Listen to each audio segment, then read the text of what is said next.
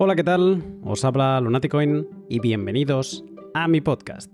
Esta última semana en Twitter se ha abierto un debate interesantísimo sobre la posible estabilización futura de la volatilidad de Bitcoin. El culpable de este debate ha sido Fernando Nieto, que la semana pasada publicó el artículo ¿Por qué es Bitcoin inherentemente volátil? El artículo de Fernando, que encontrarás en la descripción del podcast, tiene tan solo una página y media y ha hecho que diferentes economistas y bitcoiners como Juan Ramón Rayo, Lawrence White, Eric Bosquill, Peter Willa, Mario Gimney, Nick Carter o Ruben Thompson debatieran con él abiertamente en Twitter sobre si es razonable suponer que Bitcoin será siempre, en esencia, volátil. Pero, ¿por qué es eso importante? Pues bien, es muy importante para evaluar si Bitcoin conseguirá ser dinero y cumplir con las tres funciones que muchos bitcoiners esperamos que tenga. Ser reserva de valor, medio de intercambio y unidad de cuenta.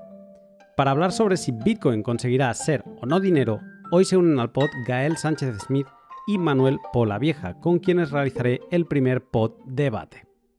Pero antes de ello, un momento para mis sponsors. Dinero no sé, pero activo seguro porque hoy, 11 del 11 de 2021, ya puedes tomar un crédito utilizando tus Bitcoin como colateral. Todo esto sin preguntas de más y sin pasar ningún proceso de scoring bancario. Y, como no, en LEND de Hodel Hodel. Explicado de forma rápida y para todos los públicos, Lend es un marketplace como Amazon en el que se encuentran gente con necesidad de liquidez y que están dispuestos a pagar por ella. También se encuentran por el otro lado con gente que tiene liquidez y que le interesa ganar un interés prestándola. Este negocio había sido históricamente de los bancos, pero ahora tú puedes ser uno u otro de los actores. Las razones por las que tomar un crédito utilizando tus Bitcoin como colateral pueden ser diversas y solo tú puedes hacer eh, la investigación para evaluar si te interesa practicar este tipo de finanzas Bitcoin. Pero es una herramienta que debes conocer y estar familiarizado con ella para cuando la necesites.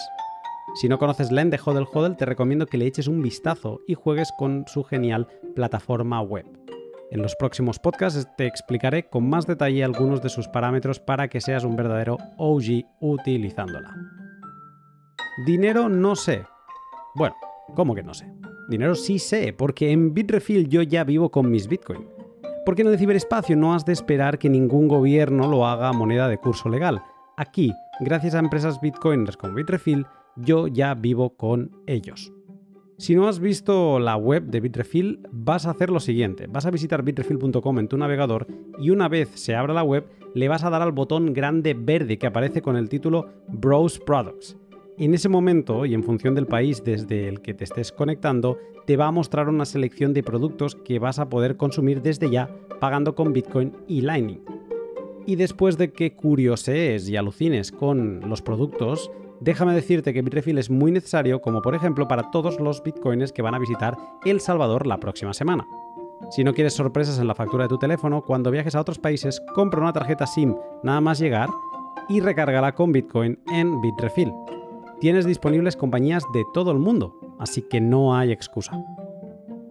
Seguramente has escuchado mucho aquello de que Bitcoin es una reserva de valor, pero que todavía tardará en ser una unidad de cuenta. Pero, ¿Sabes qué relación guardan estos conceptos con ser o no ser dinero? ¿Qué funciones monetarias empieza a cumplir, cuáles no y cuáles pueden no conseguir nunca?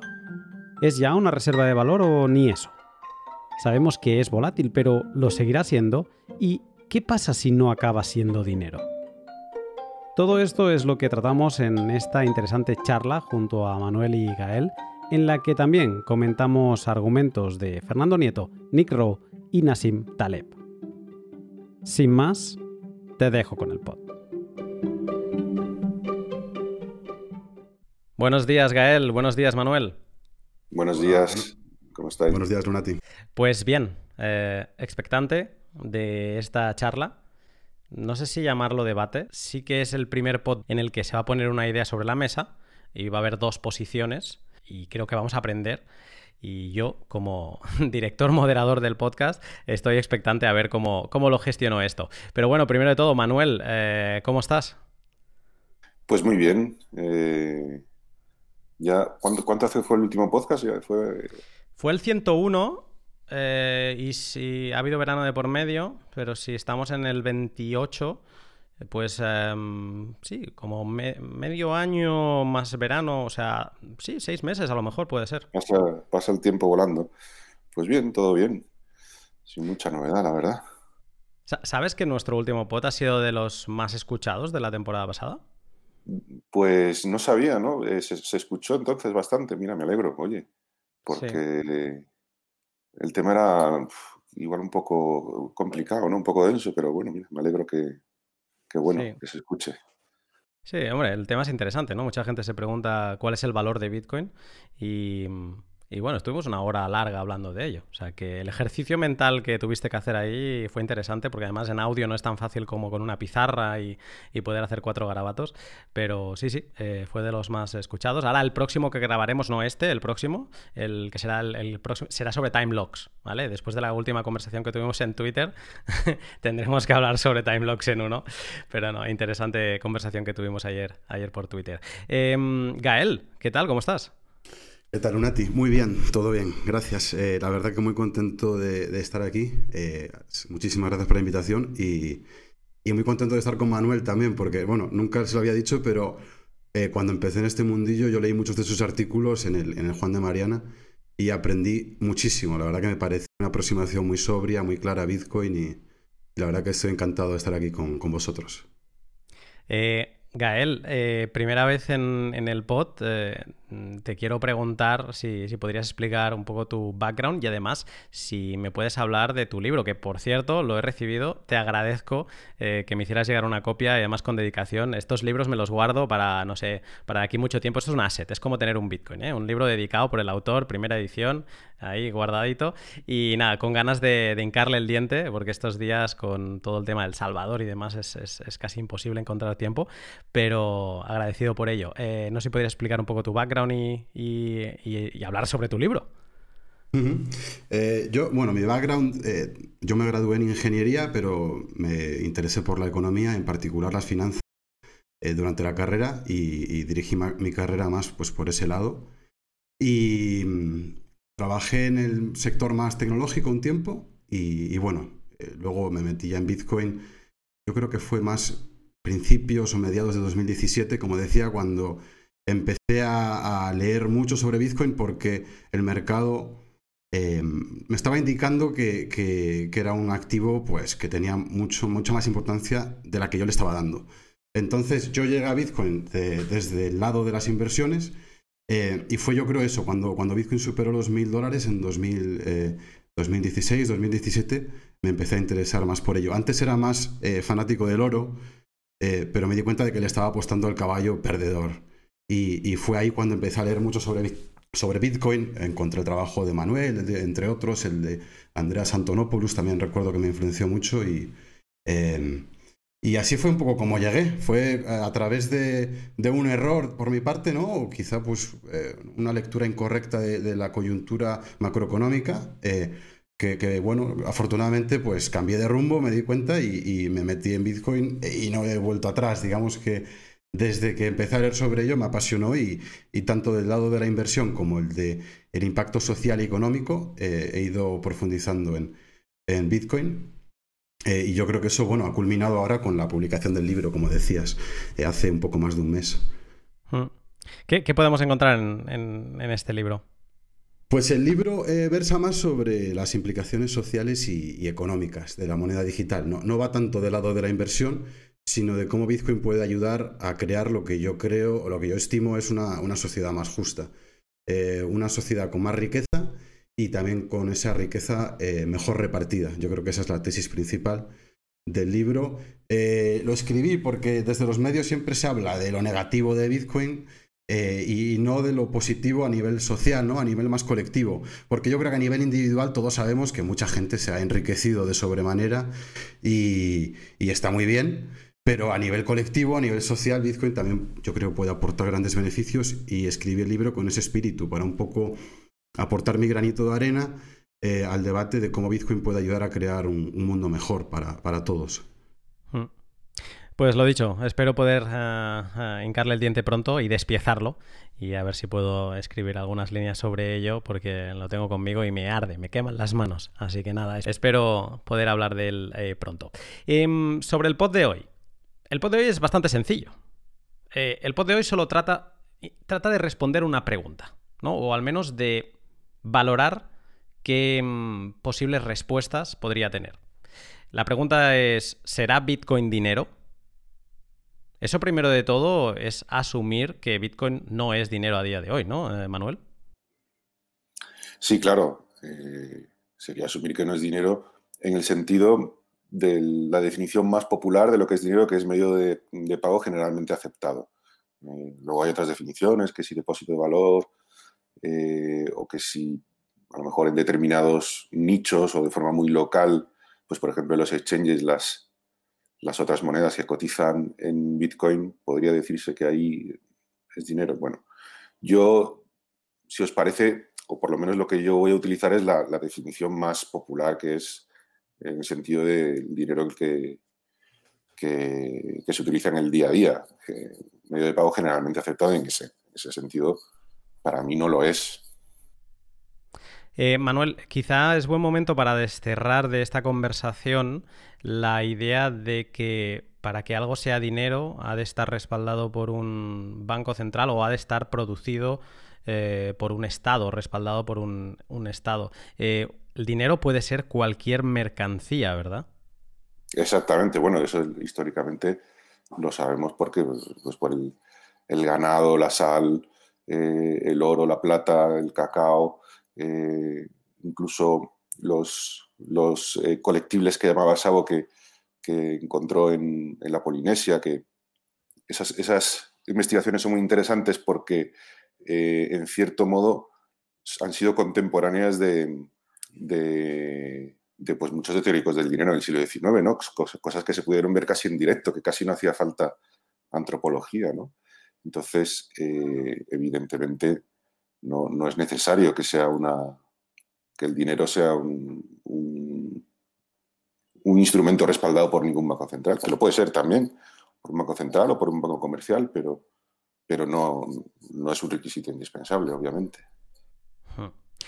Vale, con esta base teórica sobre la mesa tenemos mm, dos maneras de ver las cosas.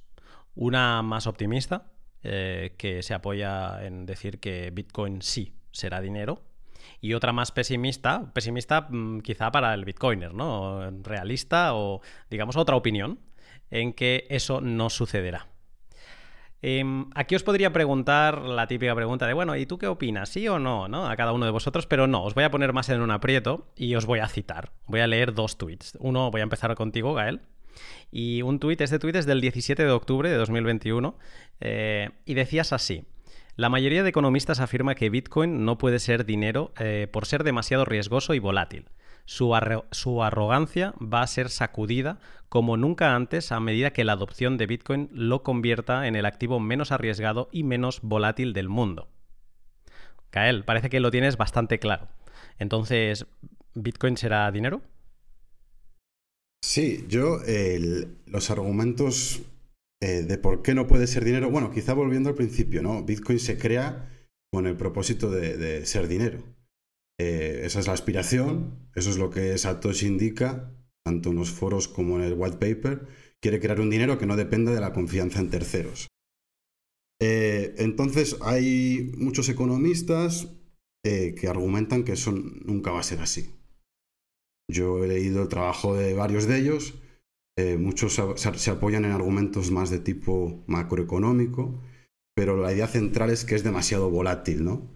Que nunca, eh, esa volatilidad nunca va a disminuir lo suficiente para que Bitcoin actúe como un medio de cambio comúnmente aceptado, como decía Manuel al principio de, la conversación. Em, y yo lo que planteo es que, los argumentos que ellos ponen eh, no, no, son, no, son, válidos. Yo los, los, he estudiado, o sea, he intentado informarme, no, no, hago afirmaciones gratuitas, quizás un tanto hiperbólico el tweet, pero, pero yo, yo he estudiado eh, las teorías sobre las que se fundamentan esos argumentos, o al menos los, que yo he encontrado, que podemos decir los autores, eh, son, la mayoría de ellos son cercanos a la escuela austriaca, pero no son, son austriacos en sí, como pueden ser Larry White o el profesor Selgin. Luther, que es otro profesor de Estados Unidos. Aquí creo que Rayo también los ha esbozado alguna vez. entonces yo, yo, yo he estudiado los argumentos, que podemos entrar en ellos, y, no me parece que, sean válidos, y por eso hago esa, afirmación. perfecto, pues sí, te, voy a detener ahí porque ahora entraremos a, esta parte de, la volatilidad más en profundidad. Antes quiero que Manuel eh, exponga, exponga su posición. Eh, y también voy a leerle un tuit. Este tuit, Manuel, es de mm, mm, mm, el 11 de octubre de este mismo año. Eh, así que no vale. Bueno, podéis haber cambiado de idea, pero es bastante cercano a, hoy. Y decías así: Bitcoin es riqueza, em, trust minimize. O sea, esto a veces me cuesta traducirlo. Es como de, de mínima confianza, ¿no? ¿Estarías de acuerdo en esta traducción? Sí, Vale, pues Bitcoin es riqueza de mínima confianza, un medio de intercambio seguro para largos periodos de tiempo, en oposición al dinero que suele ser utilizado para cortos periodos de tiempo. ¿Esto lo ves así para siempre? ¿Lo ves así para ahora? Sí, vamos a ver. Ahí hay dos cosas, dos cosas que yo creo que, eh, se contienen en, ese tweet y, relacionándolo con lo que decías antes de una visión pesimista optimista, yo, mi visión, a ver, no es pesimista porque eh, para mí el hecho de que no llegue a ser dinero no, implica en absoluto eh, que vaya a tener menor valor. tenemos casos de, monedas que se utilizan como dinero, como dinero oficial, y son una auténtica porquería o sea, el hecho de ser dinero no, garantiza. Además, el dinero precisamente es algo que lo que quieres hacer es venderlo todo el rato, ¿no? Eh, sin embargo, otros activos como, como el oro, lo que quieres es atesorarlo, ¿no? Entonces, yo creo que lo que da valor a, un, bien es el, querer atesorarlo. Esa es la verdadera demanda, sobre todo un bien que no se consume, como, como es el caso. Entonces, eh, en relación al tweet, eh, yo creo que efectivamente Bitcoin es un buen medio de intercambio, pero no todos los medios de intercambio son dinero. Hay muchos medios de intercambio, eh, como acabo de poner el ejemplo del oro, que son para intercambios a más largo plazo. Y yo creo que Bitcoin se adapta a eso por la, grandísima estabilidad que tiene tu parte del pastel con respecto al total, porque como el total es fijo, eh, tú sabes que si tú tienes un 0,01% de la cantidad de circulación de Bitcoin, pues esa es tu parte del pastel del valor de Bitcoin y eso no va a cambiar gracias a su, oferta fija, ¿no? Luego eso tiene el problema de, lo hablaremos más adelante, imagino, tiene su consecuencia que, eh, que es la, la, poca posibilidad o nula de adaptarse a las variaciones de la demanda. Y eso es lo que, muy resumidamente, en mi opinión, generará siempre volatilidad. También quiero decir con respecto a la volatilidad, que sería injusto valorar la, volatilidad porque, por ejemplo, vaya a ser demandado por un medio de intercambio a largo plazo mientras esa demanda no se estabilice. Evidentemente, mientras la demanda no sea estable, eh, o por lo menos razonablemente estable, es lógico que haya volatilidad. Entonces, esta volatilidad no es justo extrapolarla.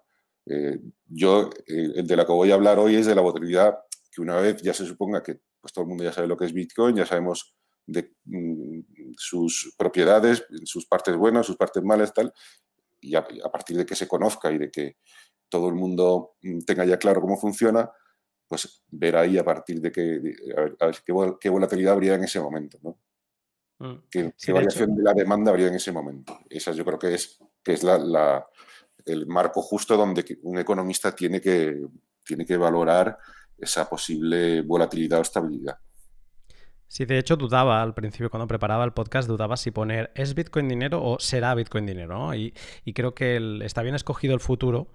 Lo hemos tratado en la primera pregunta, pero mm, está bien lo que dices sobre la volatilidad de la que vas a hablar tú, porque es una volatilidad a futuro, ¿no? Es una volatilidad. Estamos imaginando a Bitcoin cuando ya lleguemos a un nivel de adopción mm, masivo en el mundo y eh, planteándonos si llegado esa, venga, perfecto, ya todo el mundo lo conoce, ahora, ¿Puede ser Bitcoin dinero? ¿Lo será o no lo será? No, no hablamos de las volatilidades actuales.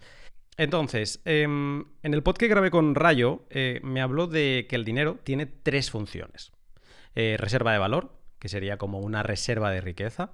Medio de intercambio, compramos y vendemos bienes a cambio de ese dinero. Y por último, unidad de cuenta, marcamos los precios de otros bienes en ese dinero, en esa mercancía, ¿no?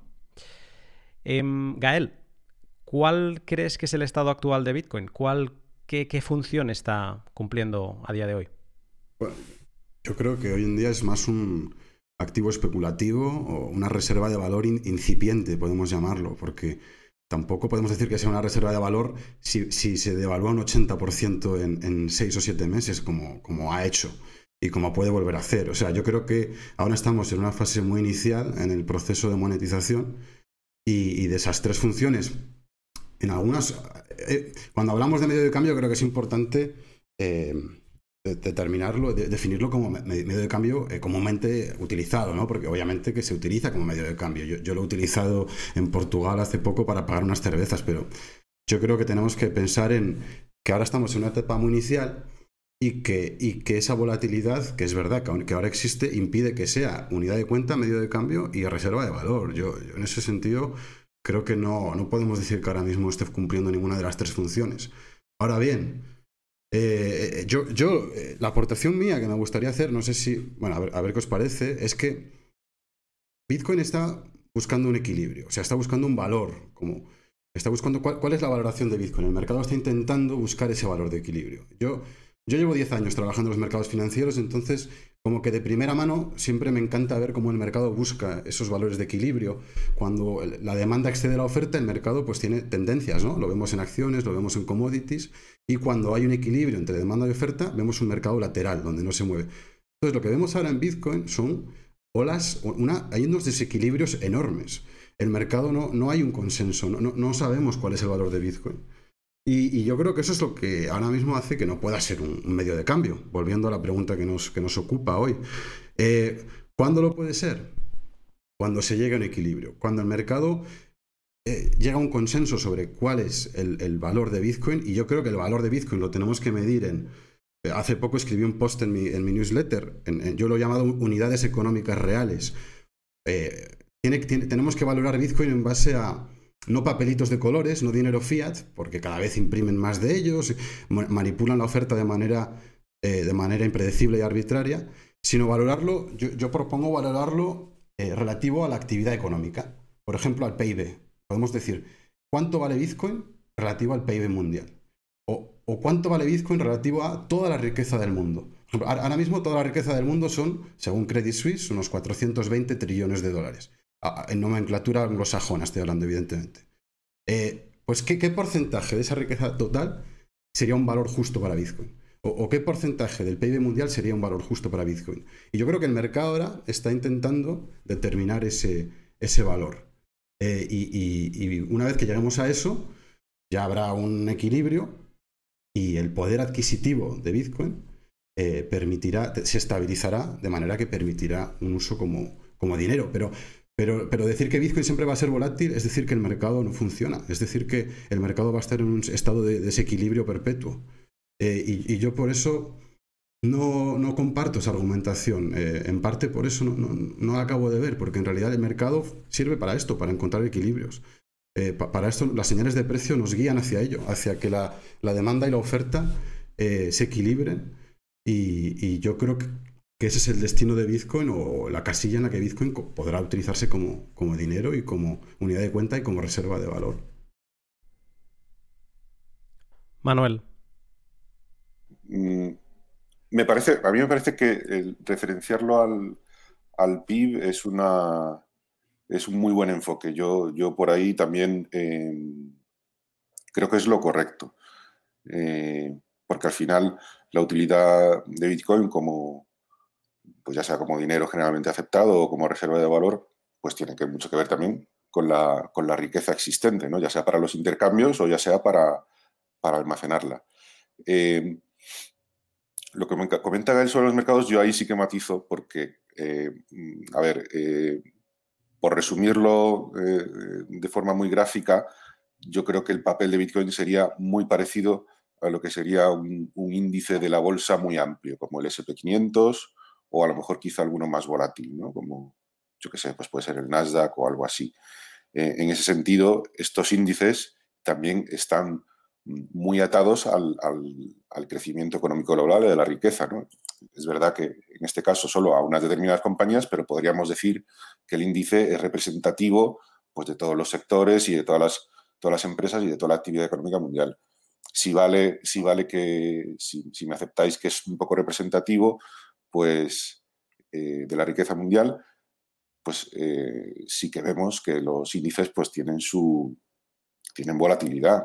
Eh, es decir, la bolsa, pues sí, se tiene un poco la noción de que a largo plazo siempre sube, pero, pero sabemos que, que tiene sus correcciones, unas correcciones a veces que son bastante profundas y yo creo que Bitcoin como elemento de, reserva de valor para, bueno, pues para intentar aparcar riqueza, aparcar en sentido un poco así vulgar, pero para que se me entienda, eh, em, se podría comportar de una manera pues con una volatilidad muy parecida. Es decir, eh, el crecimiento mundial no se sabe cuál va a ser, siempre hay una, una incertidumbre, por eso mm, esa incertidumbre genera volatilidad en los mercados y a veces pues eh, suben muy rápido, a veces corrigen, a lo mejor dentro de una tendencia más a largo plazo, pues sí que puede ser, no sé, un 6% al año, etcétera, si hacemos una media, quitando inflación, etcétera, etcétera, ¿no? Pero esa volatilidad, yo creo que esa incertidumbre de lo que va a pasar es un poco inevitable, ¿no?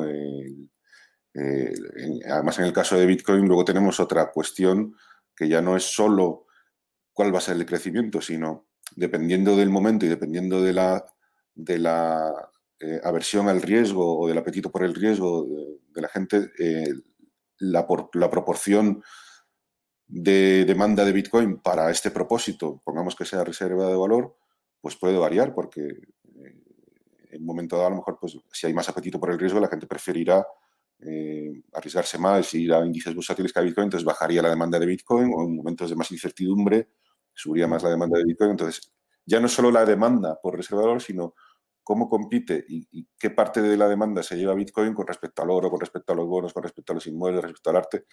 E, esa parte también varía, entonces tenemos, es, doblemente variable, ¿no? Entonces, esa incertidumbre, en mi opinión, ya hablando de, que eh, Bitcoin es conocido y generalmente aceptado y tal, ya estamos en ese nivel. Esa, esa, incertidumbre yo creo que siempre va a generar eh, volatilidad, igual que la genera en la bolsa. Mm. En, esto, antes de que Gael mm, nos pueda dar su opinión, yo en esto siempre se me plantea la duda de cómo cambia todo en el momento en que no empecemos a medir las cosas por el dólar, ¿no? Que es, que es eso, pues esa moneda fiat tan inflada actualmente o tan manipulada, que quizás sería o con tanta... me falta una palabra aquí, pero bueno, que es una, divisa planificada, ¿no? Y, con todas, eh, con, cuando suben los tipos, cuando los bajan, cuando imprimen más, al final acabamos alterando eh, esos farolillos, ¿no? De, que decía la escuela austríaca que son los precios. Y entonces siempre se me plantea la duda de cómo cambiaría esto en un futuro si realmente Bitcoin, por ejemplo, eh, pone su hegemonía en, en jaque, de verdad y empezamos a plantearnos cómo valorar eh, las bolsas. ¿no? Eh, Gael apuntaba al PIB, pues eh, si realmente serían tan volátiles en el momento en que no tuviéramos una impresión constante de, dólares. Gael. sí, o sea, igual un poco lo que decía Manuel es muy interesante, pensar en Bitcoin como un activo que, va a ser tan volátil como un índice, ¿no? Yo esto lo he pensado por el hecho de que también se, revaloriza cuando hay crecimiento económico, porque tiene más poder adquisitivo, ¿no? Si hay aumentos de la productividad. Lo que pasa es que yo, o sea, yo como os decía, yo he trabajado 10 años en las bolsas, en, los mercados financieros, invirtiendo a cuenta propia y la bolsa para mí es muy diferente a Bitcoin en realidad. No, sé si comparto tanto esa, esa analogía. Em, por una parte, las empresas pueden hacer, ah, ampliaciones de capital cuando quieran y, aumentar la oferta del circulante de acciones, y lo hacen. Mientras que la oferta de Bitcoin, como los tres sabemos, es absolutamente inelástica. Eh, entonces la oferta viene predefinida y es inalterable. Para mí eso lo hace menos volátil, porque el mercado no tiene que anticipar cambios en la oferta, ya vienen predefinidos. Entonces, eh, lo único que hay que anticipar es la demanda digo, me refiero a la, volatilidad de Bitcoin. Eh, y luego los índices, para mí, más que Un índice lo que, lo que en mi opinión hace es eh, lo que pone un precio a los beneficios futuros de una empresa. No, es al presente en realidad. Estamos todos especulando, pensando cuánto va a ganar Tesla en 10 años. O sea, el precio de Tesla de hoy no, no, es, no son los beneficios de Tesla de hoy. O sea, son los beneficios de Tesla dentro de 10 años o dentro de los que sean. Y, los índices son así. Y, el Nasdaq se revaloriza más que el SP500 porque pensamos que las tecnológicas van a aumentar más en beneficios que las empresas tradicionales o que el índice de 500 empresas más grandes. Entonces, si nos imaginamos, y volviendo a lo que decía ahora Lunati, imaginémonos el, precio, el, imaginémonos el precio de Tesla en Bitcoin. Vamos a decir que cotiza, que genera unos beneficios de 1000 Bitcoins, 1000 Bitcoins al año. Y cotiza a 20 veces beneficios. Es decir, 20 por 1000. Eh, Tesla vale 20.000 bitcoins, es la capitalización de mercado de, Bitcoin, en este caso hipotético, de, Tesla, perdona, en este caso hipotético. Si Tesla hace una innovación que aumenta su productividad en un 100%, en vez de ganar 1.000 bitcoins al año, pasa a ganar 2.000 y mantenemos el mismo PER, pasaría a cotizar a 40.000 bitcoins, el doble.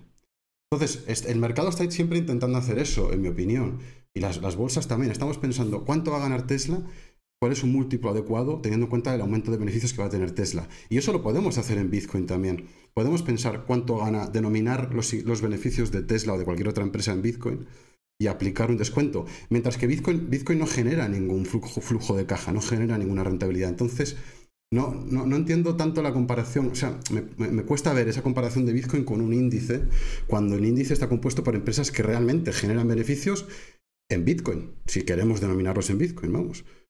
¿No? Para añadir una persona más a este tema, aunque no va a estar con nosotros, eh, lo he intentado, eh, pero no, no, va a estar y me encantaría, Manuel se está sonriendo porque sabe de quién estoy hablando, estoy hablando de Fernando Nieto, que es una persona que si no la estáis eh, siguiendo, os lo recomiendo que lo hagáis ya en Twitter. Cada uno de sus tweets mm, nos, me generan diría que horas de pensamiento, pero primero necesito entenderlos. O sea, reconozco que no entiendo la mitad de sus tweets porque son muy profundos. ¿no? Y me doy cuenta que a veces las palabras son muy simples, pero que has de leerlo como tres veces o cuatro para entender. Y además escribe mucho en inglés. Y yo mm, o me lo escribo en castellano o no lo acabo de interiorizar. Pero es espectacular lo que, lo que a ver de, de economía y cada cosa que pone, cada link que pone, siempre es, eh, vale la pena echarle un vistazo. Pues bien, recientemente... Em, Fernando, bueno, recientemente, hace cuatro o cinco días, Fernando ha publicado un post que se llama, lo voy a... Ah, eh, ¿Por qué Bitcoin es eh, inherentemente volátil? ¿Vale? Y entonces habla de algunas cosas de las que estamos hablando aquí y creo que es interesante traer algunos de sus argumentos al podcast. El valor de un activo con emisión fija depende únicamente de su utilidad. Si la utilidad crece, el valor subirá. Si la utilidad fluctúa, su valor fluctuará. En un contexto de crecimiento productivo, donde las necesidades que quieren ser satisfechas crecen, o la utilidad de Bitcoin crece también, o se va a cero. En la tesis de que Bitcoin no se irá a cero y que su utilidad seguirá creciendo, es decir, satisfaciendo las necesidades de más y más gente, dada su emisión fija, el valor de cada unidad subirá. El valor de un activo solo puede crecer debido a una expectativa incierta de retornos, que se va convirtiendo cada vez en más cierta en el tiempo. Si esa expectativa fuera ya cierta, en lugar de incierta, el precio de Bitcoin habría tocado techo. Al ser una expectativa incierta, Bitcoin será volátil. Nieto dice que podemos aspirar a una menor volatilidad, pero que seguramente nunca por debajo de la que los índices de las bolsas tienen y que eso está lejos de la volatilidad, por ejemplo, del oro, el dinero más longevo que hemos conocido. Yo lo, que entiendo que, Nieto nos viene a decir es que podemos aspirar a una menor volatilidad, pero que seguramente nunca por debajo, porque esto lo explica más adelante, de los índices de las bolsas, que es lo que viene a decir eh, Manuel, eh, o venía a decir Manuel antes, y que eso está lejos de, por ejemplo, una volatilidad mucho menor, como sería la del oro, y mm, que es el, dinero más longevo que hemos tenido. Entonces, es que esa oferta eh, fija, esa limitada, hará que siempre haya un, una, las necesidades seguirán creciendo, Y si, la utilidad de Bitcoin eh, sigue siendo relevante, su utilidad seguirá creciendo también y por lo tanto su valor seguirá creciendo también. Y eso hará que siempre Bitcoin sea inherentemente volátil. Em, Gael, ¿tú esta visión de esta oferta de que Bitcoin será siempre volátil por causa de esta oferta inelástica, cómo la ves? Pues eh, igual quizá volviendo a lo que decía, ahí lo que, me, lo que decía Fernando es que depende de su utilidad, el valor, bueno, yo diría que depende del, desequilibrio, la volatilidad de Bitcoin eh, o el precio de Bitcoin depende del equilibrio entre la oferta y la demanda, eh, como cualquier otro activo. Entonces... Una cosa, ahí con utilidad es, sinónimo de demanda. ¿eh? Ah, dice, vale, pensé que era la teoría de valor trabajo. No, no, es el trabajo. Vale, no, la utilidad sería la demanda. Ya, eh, claro, es que ahí ya entiendo, ya entiendo lo que él dice. Es que yo no sé qué te parece a ti, Manuel, pero como, como Bitcoin es inelástico, pensamos a, pasamos a pensar, si cambia la demanda, cualquier cambio en la demanda tiene que reflejarse en el precio. Porque es porque la curva de, oferta es inelástica. Pero claro, eh, eh, también hay una oferta que, viene dada de todos los tenedores de Bitcoin. O sea, cuando vamos a comprar, nosotros ofertamos Bitcoin. Imaginémonos, imaginémonos que vamos al supermercado y compramos nuestros productos con Bitcoin. Estamos, estamos aumentando la oferta de Bitcoin. Eh, invertimos en una empresa, también, también estamos aumentando la oferta de Bitcoin. No la oferta total, pero sí que eh, lo que es el precio de Bitcoin lo, estamos afectando. Entonces, yo creo que si, Bitcoin se, se, pasa a tener, pasa a estar sobrevalorado, eh, en, cuanto a las métricas que mencionábamos antes, ¿no? como es el PIB relativo al PIB mundial o relativo a la riqueza total, ahí la gente pasaría a, gastarlo, pasaría a gastarlo o pasaría a invertirlo en empresas y, así mantendría un valor de, equilibrio. No, no, veo cómo podría ser de, de otra manera. O sea, no, no, no veo porque además la demanda de dinero no tiene por qué no tiene por qué modificarse de manera arbitraria, ¿no? Igual ya estamos entrando aquí en otro argumento, tampoco sé si es momento de saltar, pero, pero quizá, sí, yo volviendo a lo que decíamos antes, yo creo que depende un poco, depende del equilibrio entre la oferta y la demanda y de, y de que imaginémonos, por ponerlo hipotéticamente, que el valor de Bitcoin justo, el precio justo de mercado es el 20% de la riqueza mundial. ¿Qué ocurriría? Que si Bitcoin pasa a valer mucho más que ese porcentaje de la riqueza mundial, la gente lo intercambiaría por otro tipo de, activos. Y viceversa, si está infravalorado. Eh, yo creo que ese valor de equilibrio tiene que alcanzarse y ahí es cuando la volatilidad se contraerá y se podrá utilizar como, como dinero.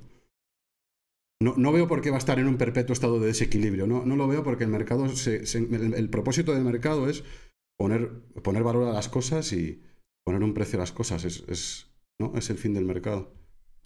Manuel, eh, Fernando parece que lo tiene bastante claro. Eh, si sigue siendo relevante Bitcoin, se seguirá utilizando cada vez más, demandando cada vez más. Las necesidades humanas no paran de crecer, por lo tanto, cada vez tendrá más demanda. Y como la oferta es fija, cada vez valdrá más, la volatilidad está asegurada. Em, bueno, a ver, ahí lo, primero es que si cada vez la demanda es mayor y la oferta es fija, el precio tiene que crecer. O sea, ahí eh, el equilibrio no es un precio estable, sino un precio creciente. O sea, eh, en todo caso estaríamos hablando quizá de un crecimiento del precio estable. Pero un crecimiento, o sea, eh, lo, que comentas, Gael, entiendo que te refieres a que tendríamos un crecimiento estable del precio, o si lo hemos hablado en eh, términos monetarios, una deflación estable. Sí, o sea, yo, me refiero a estable en términos del PIB o de la riqueza mundial. Yo, yo cuando intento hablar de esto, pensar sobre Bitcoin, yo no lo pienso en dólares o en euros, porque creo que están de salida. O sea, realmente yo intento pensar, cuando yo planifico incluso un precio objetivo para Bitcoin, yo digo, ¿cuál es el valor de Bitcoin en un porcentaje del PIB mundial o en un porcentaje de, la riqueza mundial? Y, así es como, y, es verdad, claro, que si aumenta el PIB, eh, el poder adquisitivo de Bitcoin se incrementa.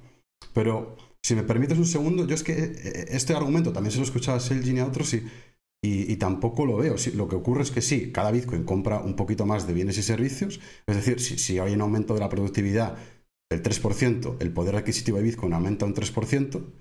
Eh, y, eso no quiere decir que no pueda usarse como dinero. De hecho, de hecho ya, ya terminé con esto. Estamos hablando aquí a nivel argumentos más lógicos, más racionales, pero a nivel empírico sabemos que, esto funciona. Sabemos que, por ejemplo, en Reino Unido o en Estados Unidos en el siglo XIX, cuando hubo aumentos de la productividad muy grandes con el sistema de ferrocarriles y otras invenciones, lo que hubo fue una deflación de precios. En Reino Unido, estaba mirando los datos antes del POD, eh, llegó a ser del, 60%.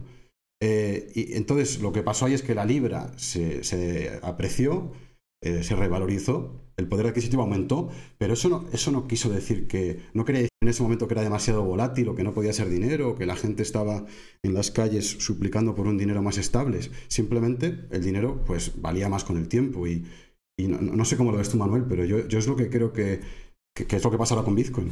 Sí, a ver, eh, mm, yo, lo quería centrar precisamente porque, por centrar el tema de, ese equilibrio entre la oferta y la demanda, que entiendo que al equilibrio que tú refieres, que tú te refieres es a ese, a uno similar al del patrón oro con la libra, donde habría pues un, poder adquisitivo creciente del, de Bitcoin con respecto a los, a los demás bienes.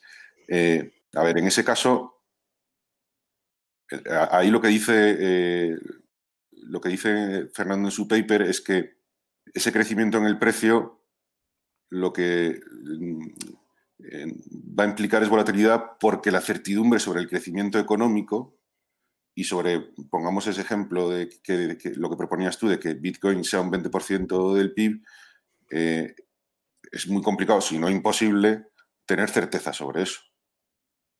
Es decir, el crecimiento unas veces será el 2, otras veces el 2% anual, otras veces eh, tendremos una, depresión o un menor crecimiento, un 0, un menos 1. Otros años pues se crecerá mucho, un 4, un 5. Y, y un depósito o una reserva de valor muy simple, que sería la diferencia con respecto a la bolsa, en el sentido de que eh, Bitcoin es, pues como el oro, es extremadamente simple. Tú tienes un porcentaje de, de la oferta total y punto. Eh, no, tienes que ponerte a, a valorar un balance o si, como decías tú, Gael, el, emisor del, instrumento pues le va a dar por hacer una ampliación de capital y te diluye. Eh, el, invertir en bolsa eh, no es un, instrumento de confianza mínima porque tienes precisamente tienes que confiar en el emisor.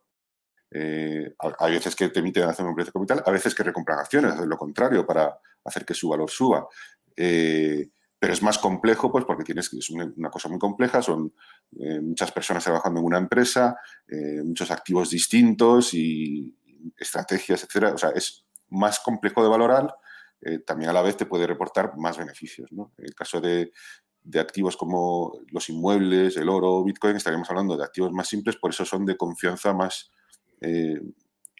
se, puede aplicar el concepto este de confianza mínima, ¿no? que es, oye, yo tengo esto, eh, esto es una cosa muy simple y ya está. Y yo lo que quiero asegurarme es ese, porcentaje de la, sobre, sobre la oferta total. Entonces, la demanda de un activo así, yo creo que no, tampoco es fija en el tiempo. Puede ser, yo estoy de acuerdo que puede estar en torno a un X porcentaje del PIB, pero eso va a variar. Y esa incertidumbre provoca volatilidad.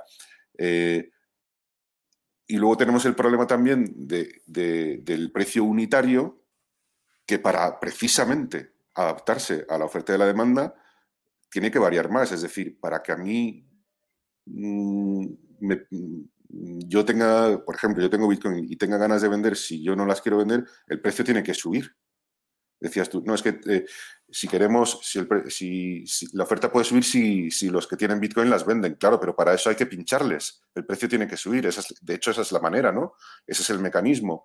Hay más demanda, el precio sube y, se detiene ¿dónde? Donde la gente, uy, este precio es bueno, aquí yo vendo. Eh, me interesa, ¿no?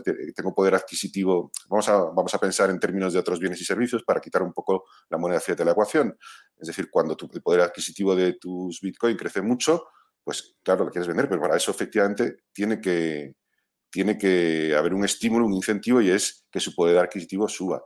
Y eso, si eh, pasa eh, de repente por un por un crecimiento de la demanda, pues al final es, eh, volatilidad. Si al final, además, eso va a provocar un crecimiento continuo en el tiempo, pues evidentemente todo el mundo va a querer atesorarlo, va a querer demandarlo y se van a producir, en mi opinión, eh, ciclos de, demanda y, más fuerte y demanda menos fuerte, no a lo mejor tan acusados o tan acusadísimos como hay ahora, pero sí mm, seguirán existiendo porque eh, esa incertidumbre siempre va, yo creo que siempre va a estar y el mercado siempre va a intentar eh, descubrirla, ¿no? Y, según se vaya haciendo cierta, pues se reflejará en el precio. Si efectivamente esa demanda sobre el PIB se sigue manteniendo, pues el precio seguirá subiendo, etcétera, etcétera. Mm. En, estas dos intervenciones vuestras, eh, ha sido todo alrededor de la volatilidad, ¿no? Eh, como si justificamos o no que Bitcoin seguirá siendo volátil en este futuro de adopción masiva. Eh, quizá hay una pregunta que se, me está escapando a mí y es que ¿qué pasa? No, no puede ser un, o sea, un dinero para ser dinero no puede ser un poco volátil y quizá esta pregunta eh, por, tu posición te la tengo que hacer a ti, Manuel. Pues, hombre, a ver, eh, cierta volatilidad, o sea, que sea, que sea cero volátil es imposible, ¿no? Cierta volatilidad tiene que haber. el caso es que sea razonable, pues para que de repente un día para otro Mm, no te desbarate todas las cuentas y, complique mucho el cálculo económico, porque al final pues las empresas tienen sus costes, sus ingresos, sus préstamos y un cambio muy repentino del poder adquisitivo del dinero pues te, dificulta el, cálculo, el cálculo económico. Si queréis, en un, por poner un ejemplo más simple, pues eh, eh, si, bueno, si cobras la nómina y de repente tienes que hacer una serie de pagos y el, y el, al tercer día resulta que, después de cobrar, cuando tienes que hacer un pago importante, resulta que el poder adquisitivo de, esta moneda se ha desplomado, yo que sé, un 7%. Pues es, un poco complicado, ¿no? Funcionar así. Eh, que se desploma, fijaros, si se desploma un 7% al año, como pasa con muchas monedas fiat, pues eso en tres días, el efecto que tiene, pues tampoco, en el fondo no es muy allá. Eh, que esa es una de las razones también por las que las monedas fiat no es que las usemos porque están impuestas y porque las usemos por la fuerza, porque en el fondo son convenientes. Eh, a la mayoría de la gente, desgraciadamente, y los que, no, los que no puedan ahorrar, sobre todo en países donde tienen eh, menos, menos renta, menos riqueza, pues lo que cobran mensualmente o semanalmente en pocos días está gastado, con lo cual esa inflación pues realmente no, no, afecta mucho, por eso eh, la toleramos, ¿no? Porque no... Y el que a lo mejor sí consigue ahorrar, enseguida lo quita, lo, saca de la cuenta y lo, pues, mete en bolsa, lo mete en inmuebles, lo mete en lo que él considere que puede conservar el valor mejor, ¿no?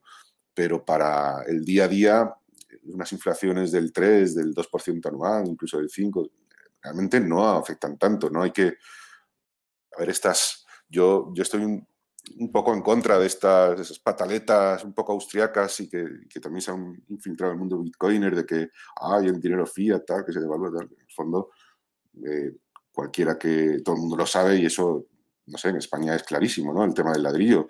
Cualquiera que quiera ahorrar no ahorra en, pesetas, no ahorra en pesetas, no ahorra en euros, ahorra en otros instrumentos que consideran que van a conservar valor, pero pero vamos, la nómina que tú te llega al mes y al, tres días entre la hipoteca, el colegio de los niños, te la has gastado y la inflación te da igual. Eso es así.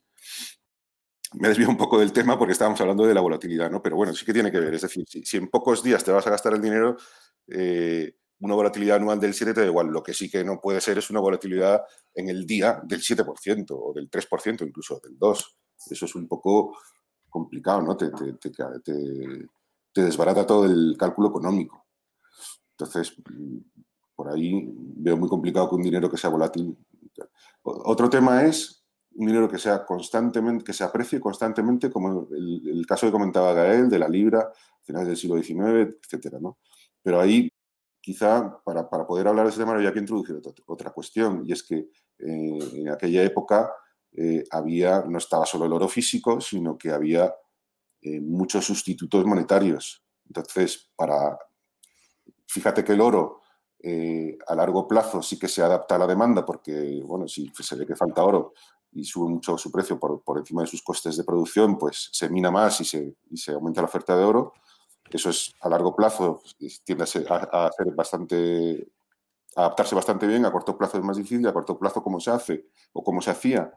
Pues los bancos emitían sustitutos de, sustitutos de oro, pues eh, depósitos eh, convertibles en oro, eh, había muchos instrumentos. Entonces, con Bitcoin en mi opinión, mm, si, estamos valorando la posibilidad de una situación similar, eh, pasaría porque ah, tendría que haber eh, sustitutos de Bitcoin, sustitutos monetarios, o sea, lo que se llama vulgarmente en inglés IOUs, ¿no?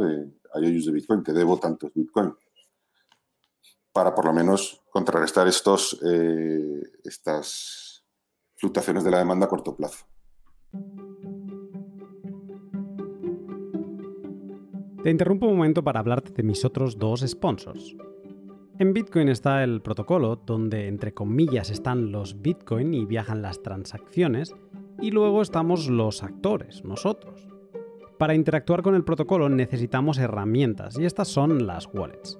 Las wallets custodian las claves privadas de Bitcoin y hay de dos tipos. Las calientes, donde una clave privada está en un dispositivo conectado a Internet, o las frías, donde están en un dispositivo con medidas físicas de hardware para que la clave privada nunca entre en contacto con Internet. Cuando decidas dar el paso y subir el nivel de seguridad de tus Bitcoin, echa un vistazo a la Bitbox 2. Es un genial dispositivo para dar la bienvenida a los que están empezando y te acompañará en toda tu relación con Bitcoin con un montón de características avanzadas para cuando vayas aprendiendo más. Si te animas a subir de nivel la seguridad de tus Bitcoin, recuerda que puedes hacerlo utilizando el código de descuento Lunaticoin y ahorrarte un 5% en la compra de tu dispositivo. Además, te animo a que sigas la cuenta de Shift Crypto porque últimamente están regalando códigos de descuento de a lo mejor hasta un 20%, he visto el último, eh, para unas unidades limitadas. Así que puede ser una buena oportunidad para que compres la tuya también.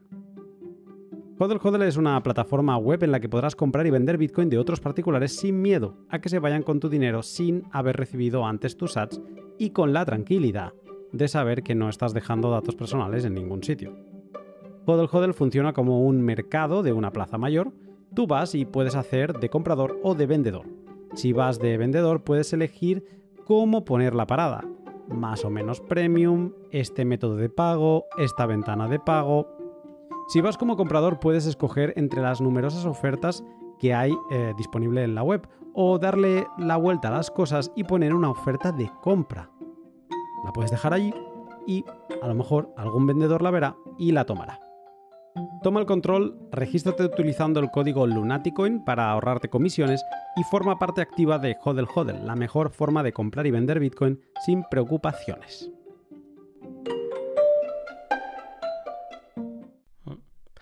Gael, tú cuando hablas de que sí que te imaginas un momento en que Bitcoin sea dinero, ¿es porque te lo imaginas con este crecimiento constante? O sea que seguiría siendo esa, eh, ese dinero deflacionario, em, pero mm, como a un crecimiento fijo, o, cómo lo ves? Sí, yo, no, yo, yo creo que yo me lo imagino con la oferta inelástica.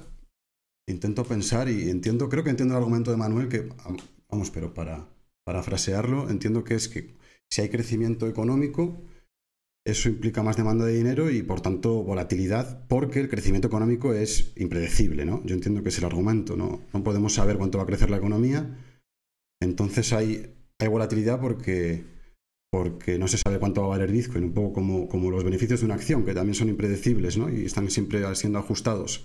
Yo es que yo creo que el, si hay crecimiento económico, los precios se ajustan a la baja. y, no es que los precios se ajustan a la baja porque se producen más cosas, eh, no de todo necesariamente, ¿no? Es decir, si hay carestías en ciertos sectores, pues los precios suben. Igual un producto que valía un Satoshi, como hay más demanda que oferta, imaginémonos, pues no sé, unas gafas de realidad virtual para entrar en la distopía esta de Facebook, al metaverso.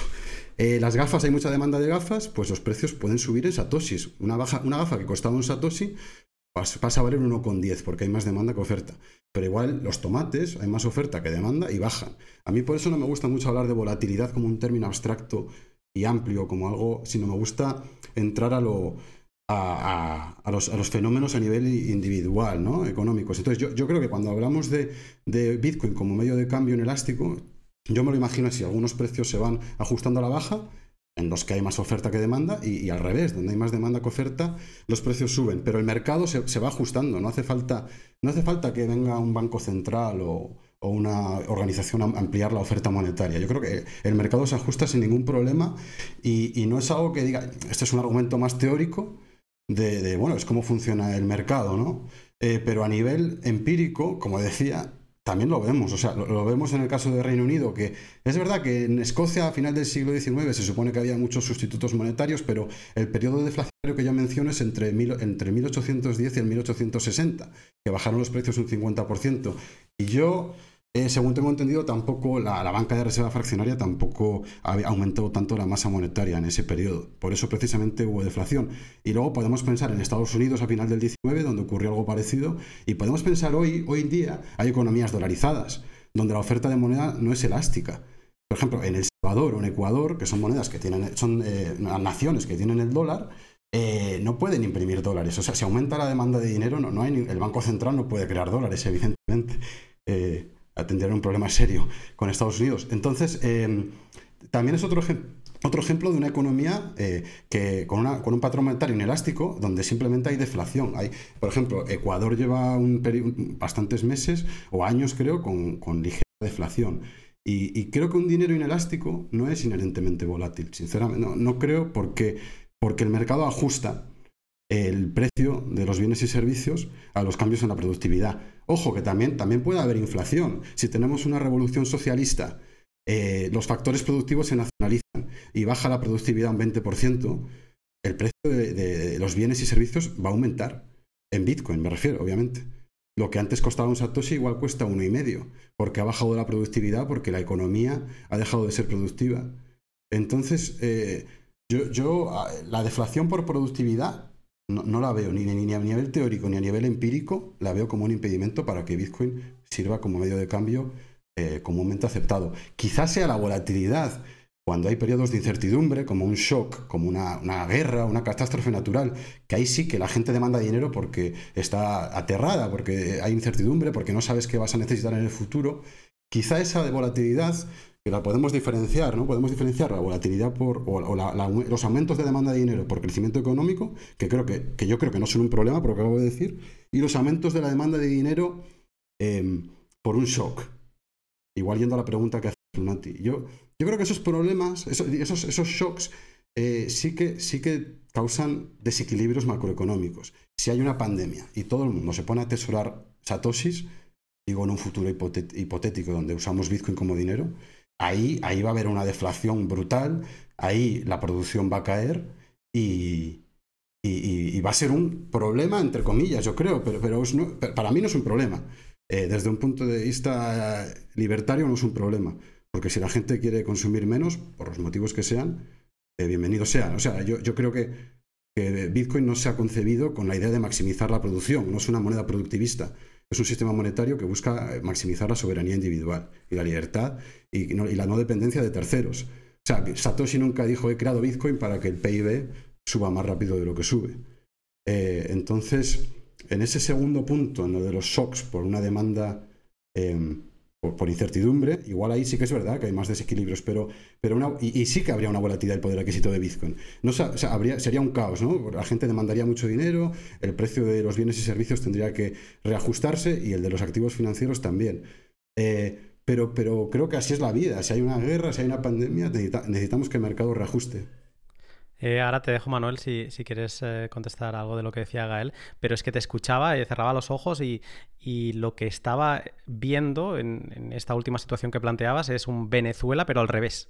O sea, es una hiperdeflación, ¿no? Por un shock en el que los comerciantes, aunque hubieran aceptado esa estabilidad, esa, volatilidad estable en los precios, em, no podrían seguir reflejando precios en Bitcoin porque a cada día eh, estarían cambiando, ¿no? Y, te dirían el precio cuando lo fueras a pagar en, ese momento en base a, cómo está el mercado. Y, quizá eso, para el tema que nos ocupa hoy, eh, quizás sí que pondría en problemas a, esa visión de Bitcoin como dinero. Pero de nuevo, aquí quizá lo que se tendría que valorar es eh, en relación a qué, ¿no? En, relación a qué estaríamos midiendo eh, el precio de Bitcoin si, por ejemplo, nos hubiéramos cepillado las monedas fiat. Yo es una, reflexión que a veces me hago, es si elimino eh, la moneda fiat de la mesa, ¿cómo serían, cómo notaría la gente en la calle ese incremento de esa volatilidad, ¿no? porque ahora mismo la vemos eh, con una gráfica dólar Bitcoin, pero la gráfica que siempre es BTC barra USD, la gráfica BTC USD también se puede invertir, se puede poner USD barra BTC y entonces el dólar es igualmente volátil eh, en relación a Bitcoin, ¿no? Es, es hacer trampa a lo que estoy diciendo ahora, pero siempre me da como la sensación que en esos momentos, o me gustaría saber cómo la gente experimentaría em, esos cambios, esos, esos, esos shocks em, en, la oferta. Eh, Manuel, de todo esto, más allá de, mi sueño con los ojos cerrados, de lo que decía Gael. Eh, no, a ver, lo que habéis dicho los dos, yo creo que habéis comentado los dos, el cómo se vería esa, mm, esa fuerte revalorización, en este caso de, de Bitcoin, pues eh, directamente en los precios de Bitcoin, eh, de los bienes, de los tomates, de, las gafas de realidad virtual, etcétera, pues eh, variaría, ¿no? Em, y sería un poco esa situación como Venezuela, pero a la inversa. en el caso de que estuviéramos hablando de un desequilibrio muy fuerte. sería un poco lo mismo. Sería sobre todo, además, pues una huida a atesorar Bitcoin y a no querer y a no querer venderlos, ¿no? Porque eh, es lo que se está revalorizando. Lo cual, además, eso se, realimentaría. ¿no? Mm, yo, de todas formas, a ver, lo que creo es que para, mí, yo, yo no niego que, una unidad de cuenta o una moneda que sea más o menos deflacionaria eh, sea imposible. Yo no, no, es esa mi postura. Yo lo que a lo que me refiero es a la a la intensidad en, de esa deflación y a la volatilidad que eso generaría. Es, decir, estamos hablando de un tema de grado, no del hecho de si es deflacionaria o no. O sea, yo creo un poco deflacionaria, un poco inflacionaria, eso no tiene que haber problema, sino yo creo que donde estaría el problema, y, ahí eh, desde un punto de vista de mercado puro y duro, el problema que hay no es a ver, no tiene nada que ver con, creo yo, con, temas de planificación central o si el precio debería ser esto, debería ser Yo creo que efectivamente, como dice Gael, el precio se adapta como se tiene que adaptar. Precisamente en caso de que los, los shocks de demanda sean muy fuertes, ese sería el problema porque el poder adquisitivo de Bitcoin cambiaría mucho. Entonces los precios denominados en Bitcoin cambiarían mucho. ¿Y eso cuál, cuál es el problema de eso? Que dificulta el cálculo económico. O sea, que decir, oye, esto que, que antes, ah, ah, el año pasado nos estaba sirviendo bien comunidad de cuenta, eh, ahora no nos sirve tan bien, con lo cual eh, ese sería el problema. Eh, uno de los grandes problemas de la, inflación, cuando ya se descontrola, es sobre todo que imposibilita el cálculo económico. Dices que no puedes hacer nada, no puedes, no, no, puedes hacer una previsión de costes, de ingresos, etcétera, porque es todo un caos, ¿no? esa es una de las funciones de, de la moneda que yo, en mi, en mi opinión, considero casi que es independiente, pero es eh, casi más importante a veces que, su utilidad como medio de cambio, que es la, posibilitar el cálculo económico. Eh, es evidente que, el cálculo económico es fundamental ¿no? para el desarrollo de la economía.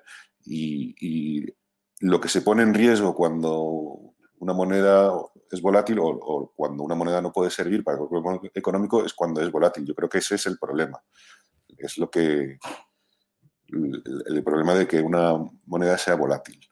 Mm. Porque añadimos un coste, ¿no? Es el coste eh, eh, eh, y ese coste es fricción.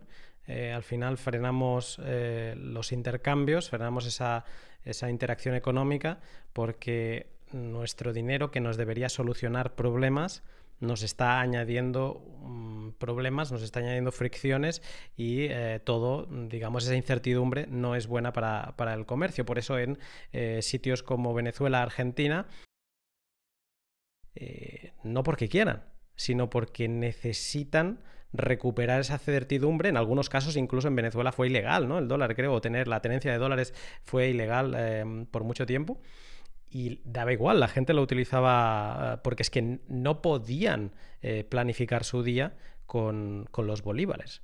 Entonces, sí. más que un coste es que, no, pues que, la, que, no te sirve, ¿no? Que el, bolívar no te sirve para hacer el cálculo económico. Entonces, yo creo que ahí la cuestión está en si hay una deflación razonablemente estable que sí permite perfectamente el cálculo económico, como la que mencionaba Gael en Inglaterra en el siglo XIX, o si eh, va a ser demasiado volátil como para eso y, no va a permitir, no va a ser lo suficientemente estable como para permitir un cálculo económico razonable. ¿Tú, Manuel, sostienes que estaríamos en, o sea, o crees que estaríamos en, ese tipo de, volatilidad parecida a las bolsas? O sea, ¿sigues manteniéndolo? Sí, sí, sí. ¿Y con eso tú crees que Bitcoin podría ser dinero? Eh, eh, entendiendo dinero como, porque lo estamos aquí, mm, no lo hemos clarificado, entendiendo dinero mm, como un, no solo un medio de cambio, sino eh, llegar a la unidad de cuenta. No, a ver, yo, mi visión, y esto es totalmente especulativo y evidentemente, pues cualquier, cualquier parecido con la, con la realidad futura, pues vete tú a saber, ¿no? Pero mi, visión y es que estaría en, sería más volátil que el oro. Estamos hablando siempre en una situación de, ya que todo el mundo conoce Bitcoin y no estamos hablando de fases iniciales, ¿no? Sería más volátil que el oro y sería, pues, posiblemente igual de volátil que, ya te digo, es totalmente especulativo, pues algo tipo amplio, pero con cierta volatilidad, tipo Nasdaq o algo así. Eh, yo creo que eso no serviría para. Serviría, estaría muy bien como reserva de valor, sería estupendo como reserva de valor, si ese es el caso, un activo excelente para tener. Eh, sería volátil, pero no, no podría servir como, como unidad de cuenta ni como medio de intercambio generalizado. Igual que hoy no sirve un ETF del Nasdaq para, para eso tampoco. O sea, tu visión es menor volatilidad, sí. Incluso es posible que una volatilidad de, crecimiento estable, sí, pero Bitcoin relegado a ser una reserva de valor, un medio de intercambio a largo plazo interesante, pero no un medio de intercambio mm, del día a día, como sí que sería bueno, lo que entendemos por dinero, y mm, de ninguna de las maneras unidad de cuenta. sí, sí, sí, pero vamos, relegado, eso me suena un poco negativo. Yo creo que no, no, no es una cosa que, oye, pues es una función muy honorable, ¿no? Y que muy, muy valiosa, que puede ser perfectamente valiosa, ¿no? Yo no creo que, tenga, que Bitcoin necesite ser dinero para ser valiosa. ¿eh? Ahora, ahora llegaremos al punto de por qué relegado, al menos eh, como, lo veo yo. ¿eh? Em, incluso con un próximo argumento, quizá voy a rebatir alguna de las cosas, no yo, sino la persona que lo ha escrito, va a rebatir algo de lo que acabas de decir aquí. Gael, tu resumen, si el de Manuel es este que acabamos de decir, tu resumen con esta volatilidad de crecimiento estable es que Bitcoin llega a ser las, mm, llega a tener las tres funciones del dinero? Sí, yo creo que yo estoy de acuerdo con lo que dice Manuel, de que si las si realmente Bitcoin se, se mantiene en, esos niveles de volatilidad cercanos al Nasdaq, no va a servir como herramienta para realizar cálculos económicos. yo estoy totalmente de acuerdo, pero no, no, comparto esa, no comparto esa premisa. O sea, yo como decía antes, creo que em, que en realidad va a ser probablemente menos volátil que, activos con el oro, precisamente por la oferta inelástica, porque viene predefinida y todos la conocemos, y también porque no tiene ninguna demanda no monetaria, o sea, Bitcoin no sirve para nada, no sirve ni para calentarse ni para fabricar nada, la demanda es puramente monetaria, entonces no hay interferencias de, de un uso más industrial o como puede ser el que tiene el oro, o de joyería o bisutería, lo que sea. Entonces yo creo que por eso Bitcoin va a ser menos, va a ser una unidad de cuenta más fiable para, realizar cálculos, cálculos económicos. Em, igual ya para cerrar, o sea, quizá lo que estemos discrepando es que la demanda de dinero yo considero que es en general estable, salvo en situaciones de, shock. Eso es algo que a mí me ha influenciado mucho Philip Bagus y Huerta de Soto, que son dos grandes economistas austriacos que tenemos aquí en España. Y, sin llegar a posicionarme como un teórico de, apoyar la, teoría cuantitativa del dinero. Em, lo que sí que defiendo es que en general la, demanda de dinero no fluctúa de manera errática o arbitraria. Y como la demanda de dinero es estable, el poder requisito de Bitcoin también debe de ser estable, pero ligeramente deflacionario cuando hay aumentos de la, productividad. Eh, yo creo que ese sería el resumen. me hace gracia leer a Fernando y escucharte a ti, Gael, porque ambos os apoyáis en la inelasticidad de Bitcoin para decir cosas opuestas. Entonces creo que puede salir una conversación interesante eh, después de, la publicación del pod por, Twitter, a ver cómo, se acaba de ligar esto. Em, en lo que hablaba antes de, Manuel, yo tengo un segundo argumento sobre la mesa, porque que es algo que también ha comentado eh, Gael ahora.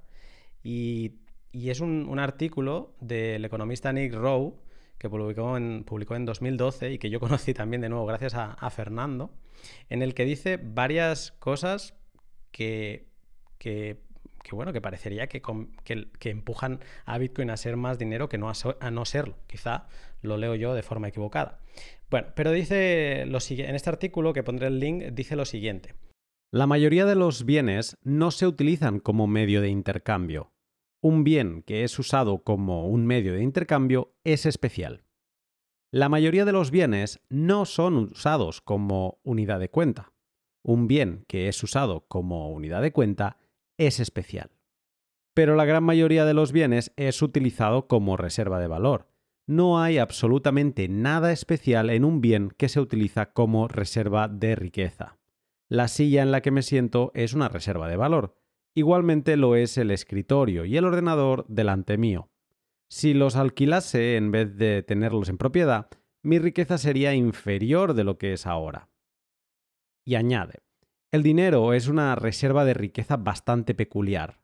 ¿Cuánto estaría dispuesto a pagar por mi casa si el vendedor me impusiera la condición de que puedo usarla tanto como quiera, pero nunca venderla o alquilarla a nadie?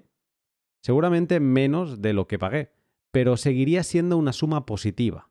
Me renta un flujo de servicios incluso si no puedo vender ese derecho. Pero, ¿cuánto estaría dispuesto a pagar por mi billete de 20 dólares de mi bolsillo si el vendedor me hubiera impuesto la condición de que puedo usarlo tanto como quiera mientras eh, no lo venda ni lo alquile a nadie? Pues seguramente no pagaría nada por él.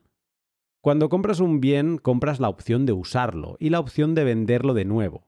Para la mayoría de los bienes, ambas opciones tienen valor para el comprador, pero para un bien que solo se usa como dinero, la primera opción es inútil, solo la segunda tiene valor, porque si no puedo venderlo otra vez, no puedo usarlo como medio de intercambio. Em, esto este artículo a mí me abrió los ojos a decir, vale, o sea, de las tres funciones del dinero, Bitcoin es reserva de valor porque según Nick Rowe, eh, que en este artículo lo que viene a decir es que el dinero no se debería clasificar con estas tres funciones, sino que se debería adivinar la reserva de valor, porque eso dice que no es nada especial, que todos los bienes son reserva de valor. Pues digo, vale, reserva de valor, Bitcoin lo es. Pero Bitcoin, si a mí me dan Bitcoin y me dicen no lo puedes vender ni alquilar, Em, es que no me sirve para nada, absolutamente. Y es una de las características que él le da al dinero, ¿no? Que el dinero eh, ha de ser mm, medio de intercambio, ¿no? Ha de, tener su valor en poder conseguir otros bienes con él, ¿no? Y que si no te permiten esa función, se queda en bastante inútil. Entonces, eh, yo te decía antes, Manuel, que relegarlo a ser una reserva de valor, según esta visión de Nick Rowe, eh, sería como convertirlo en un bien vulgar, ¿no? En, algo que podría ser el abrigo que llevo puesto ahora mismo. Eh, si ¿Tú cómo, lo verías esto? O sea, ¿seguirías manteniéndote en, que Bitcoin no es dinero porque no llegaríamos a cumplir ese, medio de intercambio diario y esa unidad de cuenta? ¿O, cambiaría algo sobre la en, en, base a la visión de Nick Rowe? A ver, eh, lo que dice ahí yo estoy de acuerdo porque al final eh, cualquier bien económico tiene poder adquisitivo, porque si no, no sería un bien económico. Es decir, si no, no sería, sería una cosa que no tiene ningún valor. Entonces, eh, el ser depósito de valor eh, a secas, evidentemente no significa nada. yo, de hecho, suelo decir que un, que el depósito de valor es otra forma de decir medio de intercambio, solo que el, el periodo de, intercambio directo, solo que el periodo en que tú lo tienes atesorado dura más tiempo. Con el dinero lo recibes, lo tienes poquito tiempo y lo vendes. Con los depósitos, el depósito de valor es lo adquieres, lo tienes más tiempo y lo acabas vendiendo. Es exactamente lo mismo, lo único que tardas más tiempo en, en deshacerte de ese bien. Eh, entonces, en el fondo, depósito de valor, cogiendo el término estrictamente y literalmente, es lo mismo que medio de intercambio. Cuando se utiliza depósito de valor en la jerga de los economistas, en realidad de lo que se está hablando, ¿de qué se está hablando?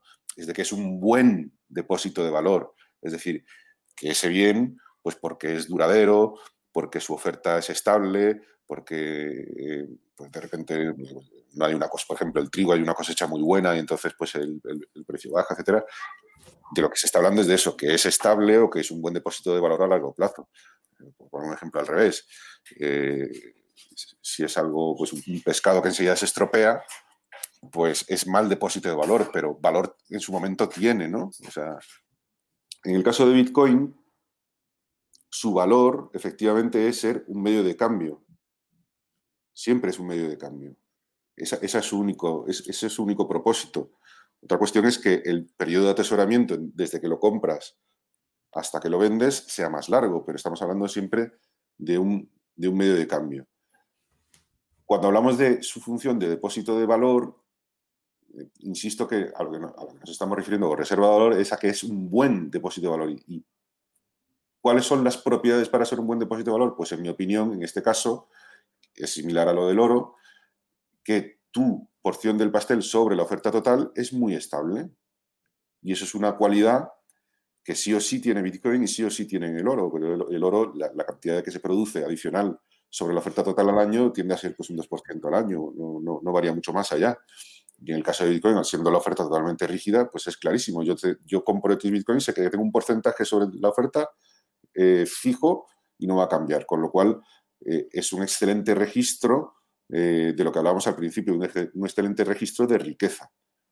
Y yo creo que ahí está la, la utilidad de Bitcoin. Entonces, si dice Nick Rowe, hombre, es que si tú no lo puedes vender no sirve para nada, pues evidentemente, ¿no? Un medio de cambio que no puedes vender y que solo funciona como medio de cambio, pues, pues claro, pues no sirve para nada, pero bueno. No sé muy bien tampoco a dónde nos lleva eso, es una, es, sí, es una obviedad, pero, pero es que Bitcoin...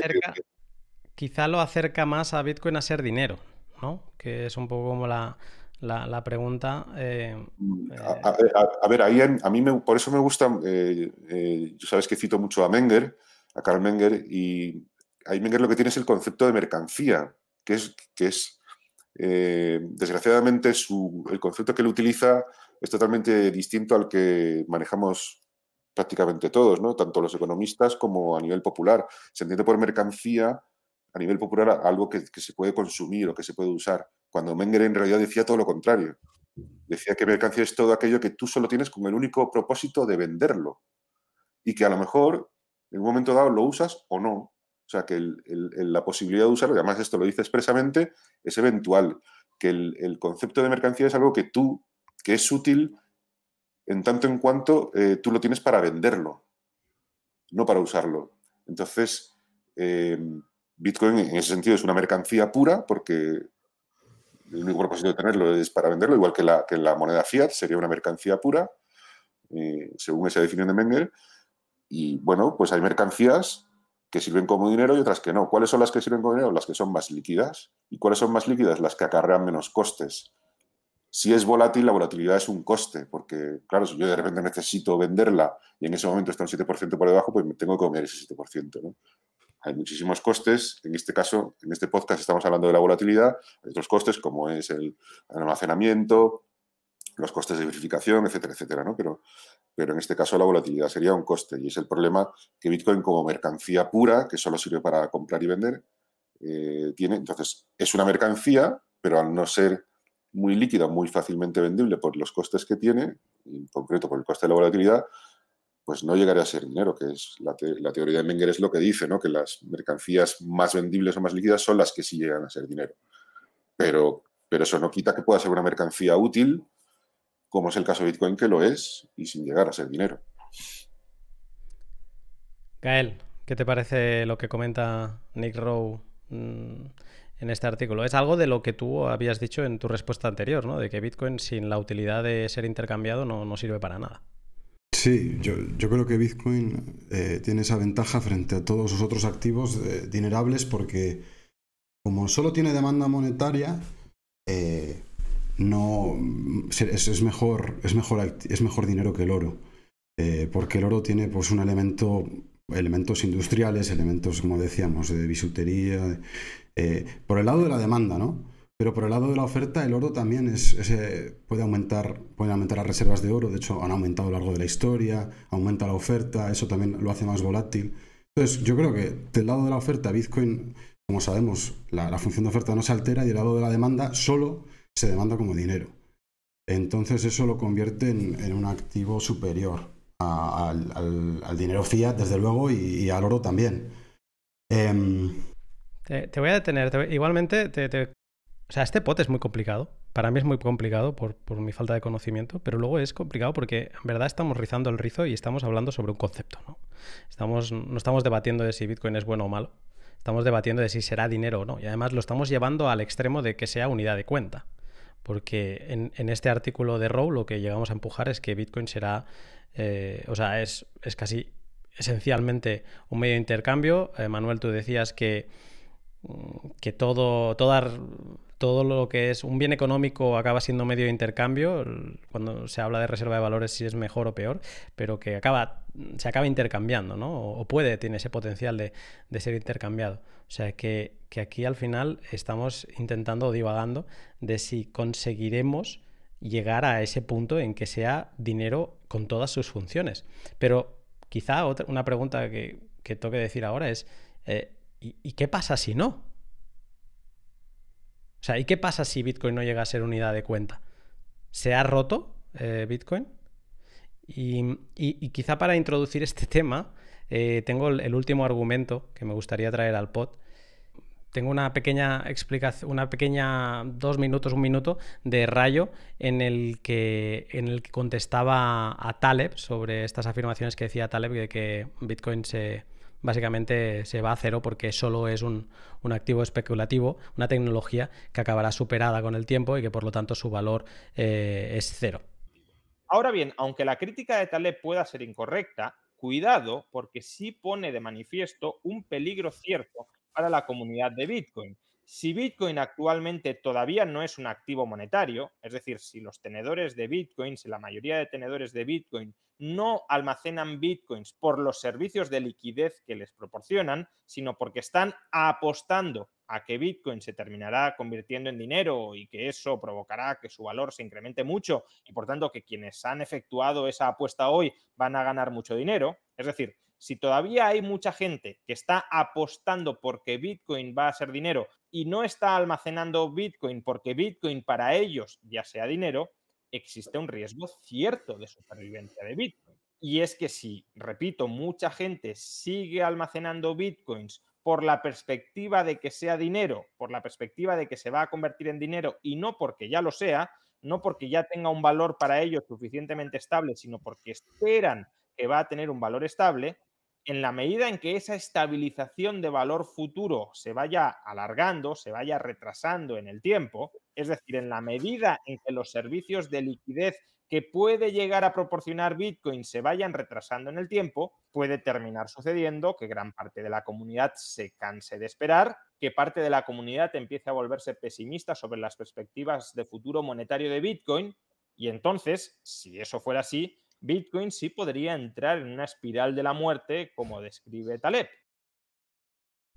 Bueno, creo que has pegado argumentos suficientes. Creo que es un, buen cierre con toda este, em, esta línea que llevamos en el podcast de, mm, lo que viene a decir em, Rayo sobre Taleb, ¿no? Eh, o sea, lo pongo sobre la mesa. Si como parece, eh, Manuel, con lo que vienes a decir, em, tenemos eh, esa volatilidad hace difícil que Bitcoin se acabe convirtiendo en lo que entendemos como dinero, ¿estaríamos haciendo buena la tesis de Taleb, como venía a explicar ahora Rayo?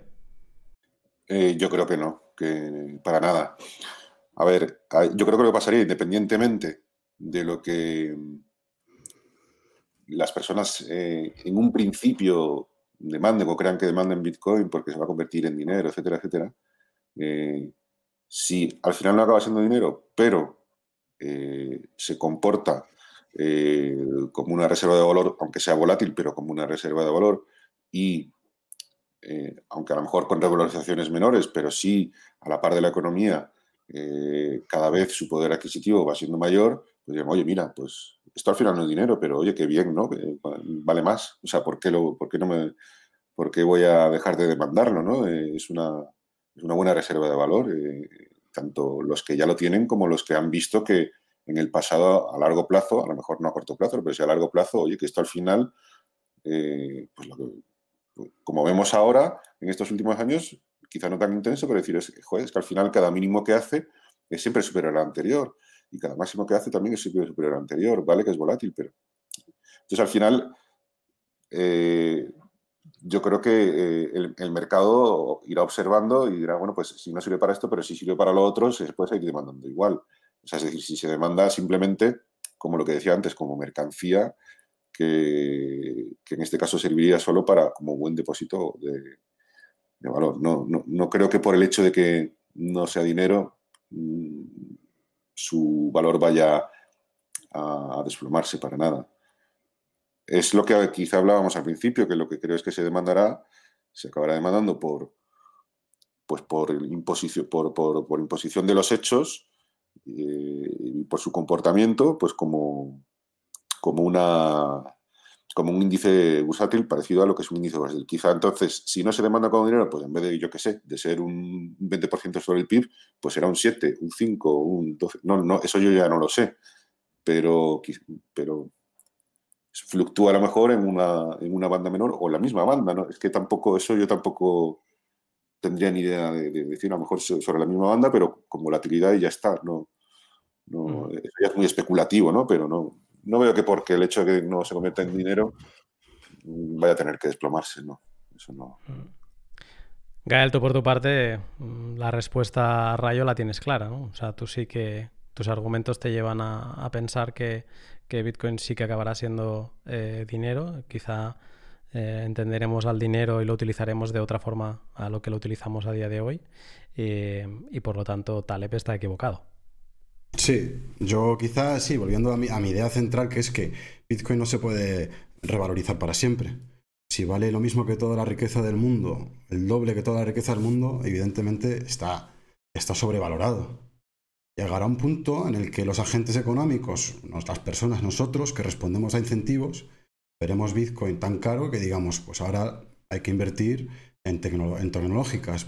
El dinero que, la riqueza que tengo en Bitcoin la voy a invertir en, en empresas como las que sean, Tesla, el Nasdaq, biotecnología, los sectores que cada uno estime, pero habrá un punto en el que será estaremos incentivados a intercambiar nuestros Bitcoin por activos productivos que generan riqueza, porque un Bitcoin al final no, no hace nada. Y, ese punto llegará eh, porque esto no puede subir hasta el cielo. Y ahí es cuando nos acercaremos hacia un punto de, equilibrio, que es lo que yo, lo que yo planteo. Yo, así es como lo, lo voy a hacer, vamos, lo tengo claro. Eh, una última pregunta que os hago a ambos es, después de todo este recorrido, yo creo que con reflexiones para que todo el mundo empiece a trabajar y si quiere profundizar más en estos aspectos, em, ¿qué os parece lo del Salvador? Porque en El Salvador han tomado la directa, o sea, ni volatilidad ni historias. Eh, a partir de, ya, desde septiembre, puedes utilizarlo como moneda de curso legal, puedes pagarte tu café en Starbucks, puedes eh, comprarte una hamburguesa en McDonald's. Em, para ti, Gael, es, es, interesante, es una barbaridad en, el momento en el que estamos. Em, refuerza tu idea de que sí que puede ser utilizado. ¿Cómo lo ves? Bueno, yo creo que es muy pronto para tomar una decisión de ese tipo y, y quizás sea, la verdad que es una buena pregunta para dos cosas que, yo creo, no sé si Manuel estará de acuerdo, pero todo este, debate está eh, planteado en un entorno regulatorio institucional favorable. Evidentemente, si, si tenemos ganancias de capitales del 20%, Bitcoin nunca no va a poder ser un medio de cambio comúnmente aceptado porque hay un coste enorme tanto a nivel impositivo como en tiempo para todo eso ir declarando. O sea, yo creo que estamos hablando de un entorno favorable donde Bitcoin en un libre mercado compite con otro tipo de monedas o, se permite. Entonces, en ese sentido, El Salvador me parece correcto que hagan eso para, para favorecer la adopción, para ayudar a la gente con el tema del envío de remesas, que sabemos que, que, es una economía muy dependiente de eso, me parece muy positivo, pero, pero si bien el, ámbito regulatorio puede ser, puede ser algo bueno, favorable, aunque quizás yo creo que imponerlo coercitivamente no es, no es el camino correcto. Yo como persona, yo, me inclino más hacia el libertarismo y no, no estoy de acuerdo con que tenga que imponerse, pero, pero sí que va a traer esos beneficios en, en temas como el envío de remesas. Lo único que añadiría es que, vamos, tengo muchas ganas de ir de ver cómo está funcionando ahí esta economía Bitcoin, pero creo que la educación es un factor fundamental. O sea, en, el camino de Bitcoin hasta convertirse, eh, quizá, ¿no? En medio de cambio, creo que, la, educación tiene un papel protagonista, no solo el ámbito más institucional, eh, más em, fiscal, sino también la educación. Así que estoy con ganas de ver qué tal va por ahí, pero bueno, dado los niveles de volatilidad, me preocupa eso, que la gente no entienda que, es, que es un activo que está en una etapa de reserva de valor incipiente y que, y que cuidado, ¿no? Cuidado con esa volatilidad. Yo la verdad es que el experimento de Salvador no, no le veo mucho sentido. Lo primero, para mí lo fundamental, y ya para mí casi merece que le preste muy poca atención, es el que se imponga por la fuerza, eso me parece fatal. Y luego también creo que para la gente de allí no, no sé, no lo veo totalmente impráctico. Bueno, el tema de las remesas sí, pero las remesas es, es por así decirlo, un payment rail, de decir, de, para pasar de Estados Unidos aquí paso por Bitcoin o tal, pero incluso lo pueden hacer con, se podría hacer con, Tether o con algún, este, alguna moneda estable, igualmente. Pero bueno, que en cualquier caso, eh, yo no, no, tengo datos ni tampoco lo sigo muy cerca, pero me imagino que según se recibe la remesa se convierten a dólares inmediatamente, porque las personas con poco poder adquisitivo, como es lógico, necesitan lo poco que tengan ser estable, no que de una mañana se van de una mañana y eso valga, no sé, X por ciento menos. No, yo es que no lo veo totalmente fuera de, lugar, de momento, ¿no? Eh, ya independiente de que yo piense que en el futuro Bitcoin podrá ser más o menos estable, ahora no lo es, no, sé, no tiene, no tiene sentido. Me parece un poco repetir todo aquello de lo de Bitcoin Cash, que sí tiene que ser, eso es, no sé, yo lo veo eh, superado, ¿no? O sea, no, está claro que ahora mismo, eh, independientemente de la discusión a futuro, Bitcoin no sirve para pagar cafés ni nada que se le parezca. Yo no, lo veo mucho. Quería hacer un apunte sobre una cosa que ha comentado eh, Gael antes. A ver, yo mi visión de que Bitcoin se va a revalorizar en términos de los demás bienes y, servicios sería, a ver, no que va a estar revalorizándose siempre como, con, esta velocidad que ha tenido estos últimos años, sino de una forma parecida al, ejemplo, a la referencia que pongo siempre, ¿no? A, los, a la bolsa, a un índice, es decir, pues a largo plazo va subiendo, pero evidentemente dentro de una proporción sobre el, Producto Interior Bruto Mundial. No llegará un momento en que se estabilice en porcentaje. Lo que pasa es que eso sí que eh, la mayoría de los bienes al final por productividad y tal van bajando de, van bajando de precio y bajarían de precio también en términos de Bitcoin, con lo cual el, poder adquisitivo de, de, Bitcoin iría creciendo eh, a lo largo del tiempo. No revalorizaciones espectaculares, pero sí que iría creciendo pues igual que el poder adquisitivo de las acciones de Amazon con respecto a los demás bienes, pues van creciendo también cada vez. Como una acción de Amazon puedes adquirir. Lo digo por eliminar al fiat, al dólar de la ecuación, ¿no? Pues más tomates, más móviles, más tal. Pero ahí estaría más relacionado con la productividad de, los empresarios y no tanto con la volatilidad de Bitcoin. Bueno, a ver, eh, o sea, la volatilidad sería otra cuestión aparte. Yo me refiero dentro de esa volatilidad o no volatilidad, el, crecimiento de precio eh, medio a lo largo del tiempo de Bitcoin, o sea, que su poder adquisitivo iría creciendo. Eh, Exacto. Sí, sí, sí, pero por eso recalcaba, o sea, que el, tu poder adquisitivo subiría, pero ya no sería por un tema de volatilidad, sino que sería por un tema de mayor productividad de los empresarios, ¿no? que, bajaran el precio por ser más competitivos eh, frente a otros eh, productores. Y entonces...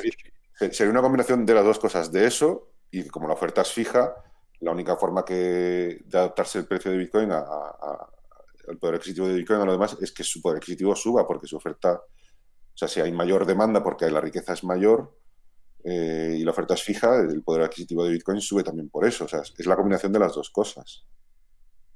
Mm.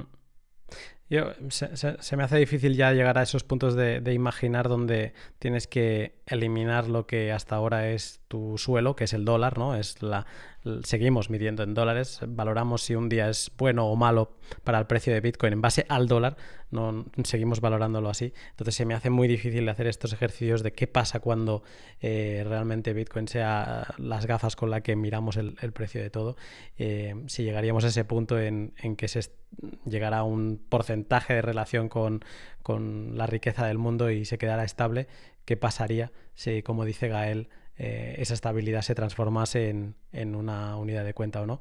Pero igualmente, para cerrar, porque creo que le podemos dar bastantes vueltas más a este tema si nos ponemos, em, solo quería decir que muchas gracias a ambos por haber hecho este ejercicio, que sé que os he estado mareando por un lado o por otro. ninguno de los dos es un científico que ha encontrado la solución y viene aquí a defenderla, o sea, por lo tanto, eh, todos son eh, cábalas apoyadas en unas teorías, apoyadas en unos presentimientos, en, en, en otras cosas. Así que os agradezco el ejercicio. Eh, un, jueves por la mañana el ejercicio mental de todas las idas y, venidas. Gael, no sé si quieres hacer algún último apunte de esto que decía mm, Manuel y, ir cerrando. Mm, bueno, sí, o sea, yo el, tema de, las acciones lo veo complementario, o sea, yo creo que, que sí, Bitcoin se revaloriza, como decías tú, Lunati, cuando aumenta la producción, pero tiene más poder adquisitivo, eh, y luego una empresa que aumenta sus beneficios en Bitcoin, una empresa que un, año gana 1000 Bitcoins y el año siguiente gana 2000, también se revaloriza en Bitcoin. Entonces yo creo que tiene sentido invertir nuestros Bitcoin en la economía productiva. Ahora mismo no, pero habrá un punto en el que tenga sentido y, creo que eh, las empresas puede que llegue el punto al que no solo tengan sus reservas en Bitcoin, sino también denominen sus, sus flujos de caja. Eso cuando, cuando lleguemos a esa etapa de estabilización, si es que llegamos. Entonces, yo, yo no las veo como em, excluyentes. Invertir en la bolsa, en, en un índice, eh, yo me imagino que un índice denominado en bitcoins puede subir, por ejemplo, un índice de, empresas con crecimiento y un índice de empresas que no crecen, que están estancadas, pues puede bajar en bitcoin, si los beneficios bajan. Yo, yo es que no, no lo veo como, como ejercicio, no los veo como ejercicios excluyentes. Eh, pero sí que estoy adelantándome denominando el precio en, Bitcoin, que es lo que yo hago con, estoy empezando a pensar así en, mis inversiones. Y luego ya para cerrar, igual también pensar que también es fácil caer en la falacia de Nirvana, y no digo que tú Manuel lo hagas, pero veo en Twitter muchos economistas que lo hacen, que dicen, comparan Bitcoin con un dinero ideal, un dinero perfecto, ¿no? que tiene una oferta elástica, que es descentralizado que quizá aumenta su oferta a shocks de demanda, pero cuando hay productividad deja la oferta rígida para que haya deflación por crecimiento. O sea, veo economistas que, hacen un ejercicio que creo que es injusto de, comparar algo que existe como es Bitcoin con algo que no, que no existe, con un dinero ideal, con el santo grial. Y, yo creo que, es, que es un ejercicio falaz. O sea, eh, el propio Satoshi lo dijo, en, esto yo leí uno de sus posts, en, creo que fue en, el foro este de Bitcoin Talk, él decía, le dijeron, oye, pero ¿por qué no ajustas la oferta? ¿Por qué dejas la oferta rígida? Que es de lo que venimos hablando. Y dijo Satoshi, pues porque yo no sé una manera de que un software sepa el valor de las cosas en el mundo real. Si hubiera una forma de saberlo, eh, podríamos cambiar el código para incorporarla. Y yo creo que estaba siendo sarcástico ahí Satoshi, diciendo que, es una tarea imposible y que quizá para cerrar yo diría eso, ¿no? que hay que comparar Bitcoin con las alternativas que tenemos que es, pues no sé, el dinero fiat y, el oro, supongo, ¿no? ¿no? se me ocurren otros activos eh, dinerarios ahora mismo. Eh, no, yo en eso estoy de acuerdo. Yo, hombre, las referencias que yo estoy usando son básicamente el, fiat y, el oro también.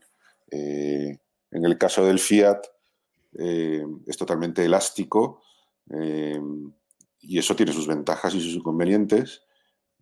al ser elástico, pues se adapta muy bien o tiene el potencial de adaptarse muy bien a, los cambios de demanda. Otra cosa es que al estar manejado centralizadamente y que hay un, suele haber un agente que, suele pedir que se, que se impriman más dólares para él, para financiarse él, que suele ser el gobierno o suele ser el Estado, pues entonces en esos ajustes pues se les vaya la mano ¿eh? de más y imprimen, imprimen de más. Tampoco imprimen tanto de más, sobre todo los bancos centrales más serios, pero sí que está claro que parece que a veces se les va la mano y entonces pues son más inflacionarias de lo que deberían ser, pero, pero en ese aspecto el fiat es esa. O sea, lo que está claro es que Eh, tenemos muchos ejemplos en países con, con sistemas monetarios fallidos, eh, demandan dólares, no demandan oro. Cuando podían, fuera de la ley, demandar lo que les dé la gana, ¿no? Decir, oye, yo ya que no tengo, que, no me, que, rechazo y repudio los bolívares, los pesos, etcétera, etcétera, y estoy fuera de la ley, ¿por qué no demando oro? Y si demando dólares, pues será que el dólar no es tan malo, ¿no? Eh, incluso en el mundo, en el mundo cripto, que, eh, bueno, no me gusta decir cripto, pero bueno, en el mundillo este, eh, yo no veo que haya mucho éxito de, tokens respaldados por oro.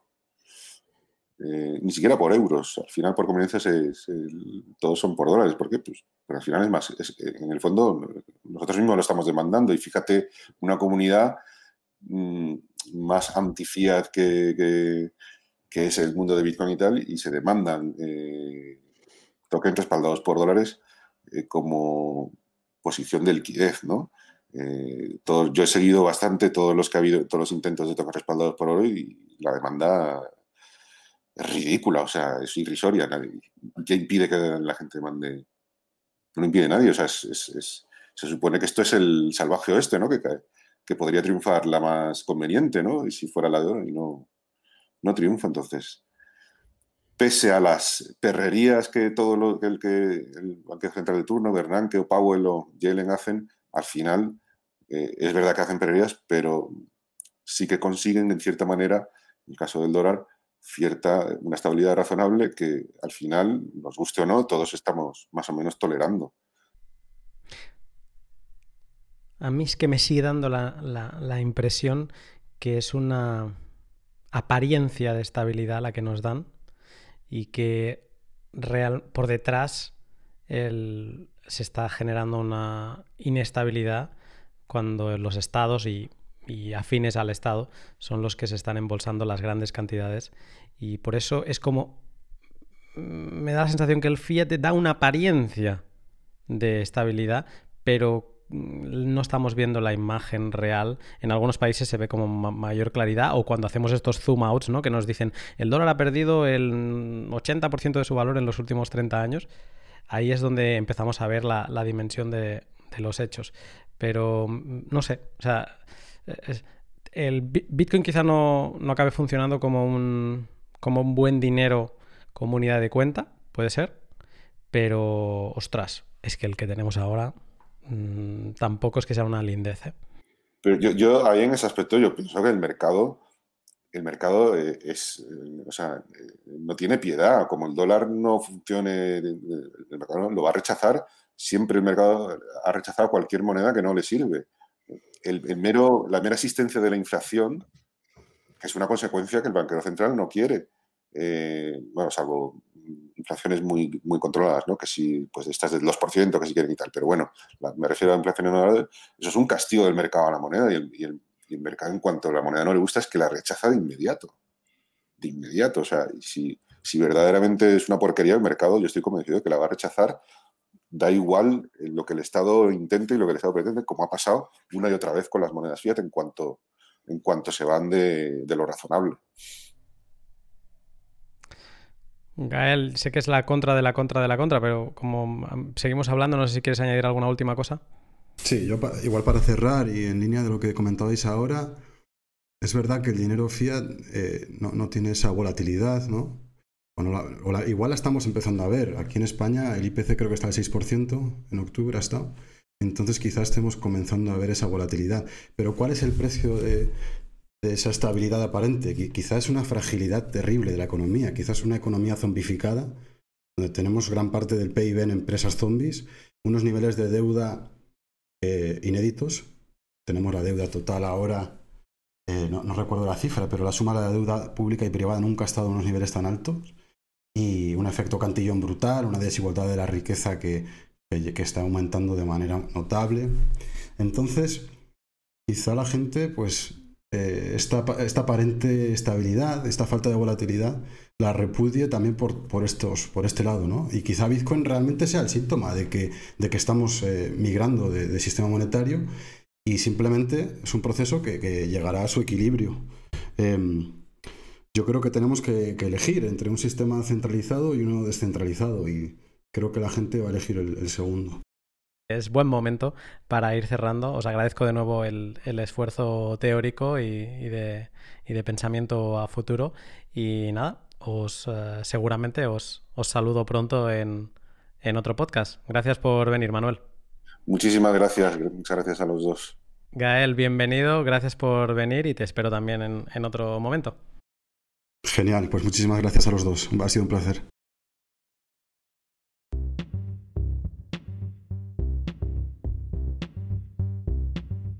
Y hasta aquí el pod de hoy. Menudo pod.